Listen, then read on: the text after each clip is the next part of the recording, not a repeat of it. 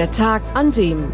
Ein Podcast der Hamburger Morgenpost. Mopo-Chefreporter Olaf Funder und Podcast-Chef Matthias Lorenz-Meyer erzählen von Ereignissen, die Hamburgs Geschichte prägten. Hallo da draußen, liebe Hörer von unserem Podcast Der Tag an dem, dem historischen Podcast der Hamburger Morgenpost. Ich sitze hier wie immer mit dem Chefreporter Olaf Wunder. Guten Morgen.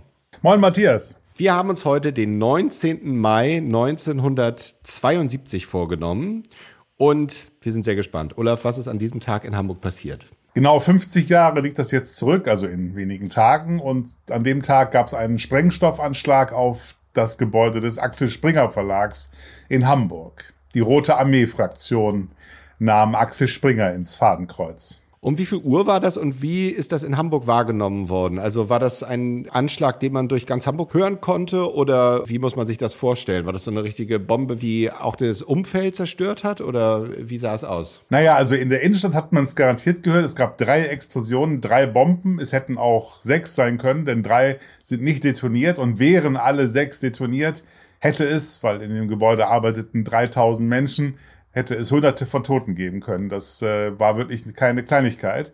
Es war sehr viel Glück dabei, dass am Ende hier nur 17 Menschen verletzt wurden, davon zwei schwer. Und das Gebäude war stark beschädigt. Es gab ein Riesenloch in der Fassade. Innen hatte es, ich habe Fotos gesehen, furchtbar ausgesehen, Decken runtergefallen, diese Seitenwände eingestürzt, äh, Schreibtische umgekippt. Das war schon ganz schön heftig. Aber die RAF wollte ja höchstwahrscheinlich, also ist nicht klar bis heute, ob sie überhaupt jemanden töten wollte, aber wenn äh, sie jemanden töten wollte, dann bestimmt einen der Bosse oder vielleicht den Boss, nämlich Axel Cäsar Springer.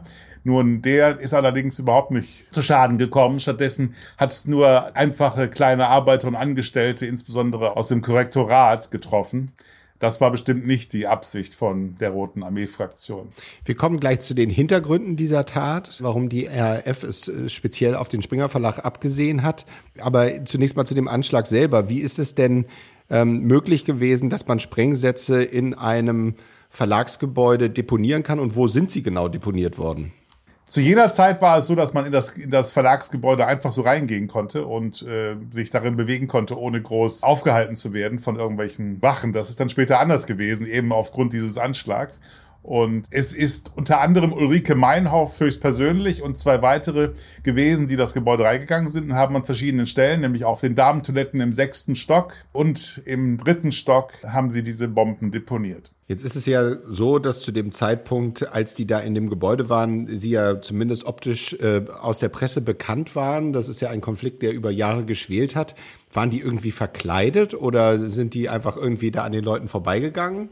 Weiß man dazu was? Nein, dazu weiß man nichts, aber ich glaube auch, wir bilden uns heute ein, weil wir halt jetzt 50 Jahre danach diese Bilder ja oft gesehen haben, dass jeder die gekannt hat. Also so ist es sicherlich damals nicht gewesen. Und äh, wahrscheinlich hätte sie sich verkleidet. Das kann ich dir nicht sagen. Das weiß niemand genau. Dass sie es war, die die Bomben gelegt hat mit zwei Komplizen, das ist dann auch sehr viel später bei den RAF-Prozessen herausgekommen, als andere Angeklagte davon erzählt haben, dass auch Ulrike Meinhoffs Idee das war, den Anschlag auf Springer zu verüben. Es war so, dass die offensichtlich aber verhindern wollten, dass es Tote gab, denn es gab drei äh, Warnanrufe, drei Drohanrufe vorher. In 15 Minuten geht bei ihnen eine Bombe hoch, hieß es dann. Und die Leute, die Frauen an der Telefonzentrale haben das erst nicht so ganz ernst genommen, weil Drohanrufe hatten die schon häufiger bekommen. Und als der zweite Drohanruf kam, haben die Damen in der Telefonzentrale da doch gedacht, na, jetzt sollten wir vielleicht mal jemanden informieren, haben den Sicherheitschef alarmiert, der hatte gerade noch Gelegenheit, die Polizei zu rufen und den, einen Katastrophenalarm auszulösen, aber das Gebäude zu räumen, weil nämlich dann schon zwei Minuten später und nicht in 15 Minuten, wie es hieß, äh, die erste Bombe hochging, das war kaum möglich. Es war, wie gesagt, es arbeiteten 3000 Menschen da.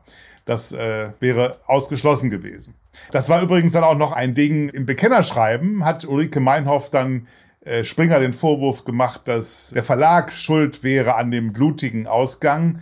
Springer sei lieber das Risiko eingegangen, dass jemand verletzt wird, als auf Arbeitszeit, auf Profit zu verzichten. Hat Ulrike Meinhoff äh, Springer unterstellt, die hätten absichtlich nicht geräumt, äh, was ist sicherlich Unsinn. Und das hat auch der Verlag hinterher gesagt, dass das eine, dass das blanke Lüge und nackter Zynismus sei. Es wäre nicht möglich gewesen, 3000 Menschen in so kurzer Zeit aus dem Gebäude herauszuholen. Das ist in der Tat eine sehr interessante Argumentation, wenn man selber eine Bombe legt. Naja, dieser Anschlag hat der RAF deutlich geschadet. Denn gerade weil es eben in Anführungsstrichen Unschuldige waren, die verletzt wurden, hat das in der Öffentlichkeit, und man muss wissen, dass es durchaus Sympathien in der bundesdeutschen Öffentlichkeit für die RAF gab zu jener Zeit, hat also in diesem Fall aber die Sympathien deutlich verringert. Also die, die Sympathie war auf dem Tiefspunkt nach dieser sogenannten Mai-Offensive 1972. Da war dieser Anschlag ein Teil davon, weil eben aus Sicht der linken Bevölkerungsgruppen, die eigentlich zu RAF hielten, äh, hier einfach die Falschen getroffen worden sind. Den nächsten Satz hörst du sicher häufiger, aber es grenzt ja an ein Wunder, dass keiner umgekommen ist, nicht wahr? Absolut. Es ist äh, purer Zufall, dass hier niemand gestorben ist. Und wären die anderen drei Bomben detoniert, hätte das sicherlich anders ausgesehen. Jetzt kommen wir zum Hintergrund dieses Anschlags und zu der Geschichte, die die RAF mit dem Springer Verlag hat. Wo steigen wir da am besten ein? Wo sind die Wurzeln dieses Konflikts? Ja, wir müssen zurückgehen in die Jahre 67, 68, die Studentenbewegung der späten 60er Jahre. Letztendlich hat die Rote Armee-Fraktion dort ihre Wurzeln die Studentenbewegung hatte auch immer schon große Probleme mit Springer Verlag und mit der Bild-Zeitung, weil die Bild, insbesondere die Bild, laufend Kampagnen gegen die Studentenbewegung fuhr. Und Bild nannte in ihren, in ihren Zeitungen die Studenten, die da auf der Straße Ho Ho Ho Chi Minh riefen und gegen Vietnamkrieg und gegen Amerika demonstrierten, ja, die wurden da gemeingefährliche, langbehaarte Affen genannt, als arbeitsscheu und parasitär verunglimpft. Das war die Regel bei Bild und da muss man sich nicht wundern, dass die Studenten ein bisschen Probleme hatten mit dieser Zeitung. Spätestens als dann am 2. Juni 1967 in Berlin im Rande von Demonstrationen gegen den persischen Schah Reza Pahlavi, der gerade zu Besuch war, als am Rande dieser, dieser Demonstrationen ein Polizist den Studenten Benno ohne Sorg erschoss. Da war der Hass auf die Bildzeitung sehr groß, denn anschließend ging die Bildzeitung her und hat so getan, als wenn die Studenten schuld wären an der Eskalation der Gewalt und nicht etwa die Polizei. Und letzteres war der Fall. Da kann man noch erwähnen, dieser Anschlag auf den Springer Verlag 1972, in dem Bekennerschreiben hat Ulrike Meinhoff unterschrieben mit Kommando 2. Juni. Und das war ein klarer Bezug auf den 2. Juni 1967. Das war nämlich der Tag, an dem Benno Ohnesorg erschossen wurde.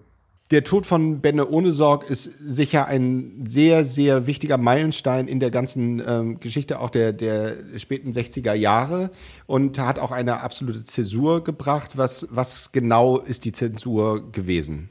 Ja, es ging um die Frage der Gewalt. Bis zu diesem Tag gab es in der Studentenbewegung den Konsens, dass auf Gewalt gegen Menschen verzichtet wird. Und das hat sich ab dem Tod von Benno Ohnesorg verändert. Immer lauter wurde dann darüber diskutiert, ob es nicht notwendig sei, zu anderen Mitteln zu greifen, um Ziele zu erreichen. Also, wir haben mit dem Tod von Benno Ohnesorg im Juni 1967 eine Zäsur. Die nächste Zäsur kam dann gleich im nächsten Jahr. Was ist da passiert? Ja, am 11. April 1968, Gründonnerstag, schoss ein Rechtsextremist namens Josef Bachmann vor dem SDS-Gebäude, dem Gebäude des Sozialistischen Deutschen Studentenbundes in Berlin auf Rudi Dutschke, den großen Studentenführer, der das überlebte, aber schwer verletzt war. Und daraufhin war dann bundesweit in Berlin, vor allen Dingen auch in Hamburg, die Empörung unter den Studenten riesig die Studenten waren überzeugt, Bild hat mitgeschossen. Und zwar in dem im Sinne nach, dass die Hetze gegen Dutschke und Co., gegen die Studenten, die die Bildzeitung betrieb, die Ursache war für solche Anschläge. Und dann gab es das ganze Osterfest auch in Hamburg über unfassbare Straßenschlachten zwischen Polizei und Studenten. Ziel der Studenten war, die Auslieferung der Bildzeitung zu verhindern. War damals Ulrike Meinhoff schon aktiv in dieser Bewegung? Also, weil jetzt sind wir zwei oder drei Jahre vor dem Anschlag auf das Springer-Gebäude. Ist sie da schon quasi radikalisiert worden? Ulrike Meinhoff war ja eine bekannte Journalistin von Konkret, einer linken Zeitschrift aus Hamburg. Sie war noch keine Terroristin, aber sie hat damals nach den Osterunruhen, nach den Schüssen auf Rudi Dutschke äh, in einem Artikel für die Zeitschrift konkret den Widerstand, also den Aufstand der Studenten gegen den Springer Verlag, den Versuch, den Springer Verlag daran zu hindern, die Zeitung auszuliefern. Diesen, diesen Widerstand hat sie verteidigt, weil es halt überfällig sei, so meinte sie, Springer zu enteignen. Das war ohnehin der Slogan dieser Zeit unter den Linken, enteignet Springer. Gibt es da konkrete Textstellen, die darauf hinweisen, was sie da geschrieben hat? Ulrike Meinhoff hat in diesem Artikel in konkret Folgendes geschrieben. Diejenigen, die von politischen Machtpositionen aus Steinwürfe und Brandstiftung hier verurteilen, nicht aber die Hetze des Hauses Springer, nicht die Bomben auf Vietnam, nicht Terror in Persien, nicht Folter in Südafrika, diejenigen, die die Enteignung Springers tatsächlich betreiben könnten, stattdessen große Koalitionen machen, die in den Massenmedien die Wahrheit über Bild und BZ verbreiten könnten, stattdessen Halbwahrheiten über die Studenten verbreiten, Deren Engagement für Gewaltlosigkeit ist heuchlerisch, die messen mit zweierlei Maß. Zitat Ende. Ja, es ist faszinierend, dass äh, diese ganzen Positionen, dadurch, dass eben auch Ulrike Meinhoff ähm, Journalistin ist, so ähm, Stück für Stück nachzuverfolgen sind. Das war also jetzt im Jahr äh, 1968. Was passierte dann zwei Jahre später, am 14. Mai 1970? Der 14. Mai 1970 gilt als der Tag der Gründung der RAF. An dem Tag hat Ulrike Meinhoff dem Strafgefangenen Andreas Bader zur Flucht verholfen in Berlin. Dann ab 1971 haben sie von Hamburg aus, Hamburg war dann zunächst einmal ihr Hauptquartier, ihre ersten Taten verübt und ihren ersten Mord, zu dem es in Poppenbüttel kam.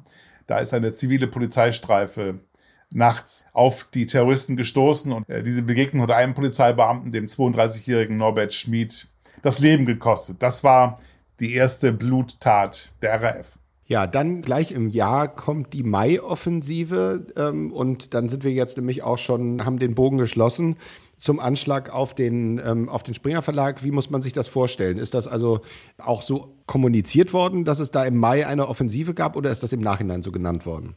Das ist eine gute Frage. Ehrlich gesagt habe ich mir diese Frage selber noch nicht gestellt, wer eigentlich den Namen Mai-Offensive äh, erfunden hat. Da muss ich jetzt gerade passen. Die Schüsse auf Norbert Schmid, dem Polizeibeamten, waren 71 in im Mai 72 begann die Mai-Offensive. Wie gesagt, wer auch immer sich den Titel ausgedacht hat. Da gab es eine ganze Reihe von Anschlägen. Einmal aufs Hauptquartier der, des fünften US-Korps in Frankfurt, auf die Polizeidirektion Augsburg, auf das Landeskriminalamt in München dann hatten sie auch im Visier einen Ermittlungsrichter am Bundesgerichtshof, Wolfgang Buddenberg. Dem haben sie unter den Beifahrersitz in seinem Auto eine Bombe deponiert. Normalerweise war es nämlich so, dass seine Frau Gerda ihn zur Arbeit fuhr, eher auf dem Beifahrersitz Platz nahm. An diesem Tag aber ging ihr Mann zu Fuß zur Arbeit und Gerda fuhr alleine mit dem Auto los, hat die Bombe ausgelöst und wurde dadurch schwer verletzt auch ein Punkt, was die linke Society in Deutschland der RAF anlastete, dass hier eine Unschuldige äh, zu Schaden gekommen ist. Und dann der Anschlag auf den Springer Verlag in Hamburg, der wie gesagt eine Idee von Ulrike Meinhoff war und bei dem unschuldige Menschen, 17 Leute, wie schon gesagt, zu Schaden gekommen sind, was wiederum das Ansehen der RAF auf den Tiefspunkt gebracht hat. Und das wiederum führte dazu, dass es immer mehr Hinweise aus der Bevölkerung gab auf die Terroristen. Und nur aufgrund dieser Hinweise ist es dann der Polizei gelungen, innerhalb relativ kurzer Zeit der kompletten Führungsspitze der RAF habhaft zu werden.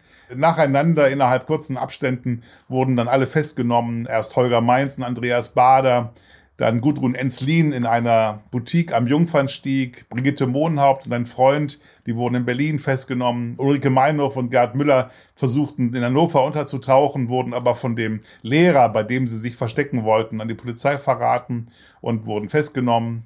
Und so war dann die ganze Führungsspitze der ersten RAF-Generation in Haft. Naja, und es, wir wissen ja alle, das ist Geschichte. Die zweite Generation folgte auf den Fuß und hat dann versucht, die erste freizupressen mit all dem, was dann passiert ist im deutschen Herbst. Aber das ist eine andere Geschichte. Diese Geschichte ist ziemlich genau 50 Jahre her. Am 19. Mai 1972. Ähm, Olaf, vielen Dank, dass du uns darauf hingewiesen hast. Am Wochenende erscheint wie immer diese Geschichte auch in der Hamburger Morgenpost in der Printversion. Das ist dann am 7. Mai. Und ähm, was sehen wir da an Bildern?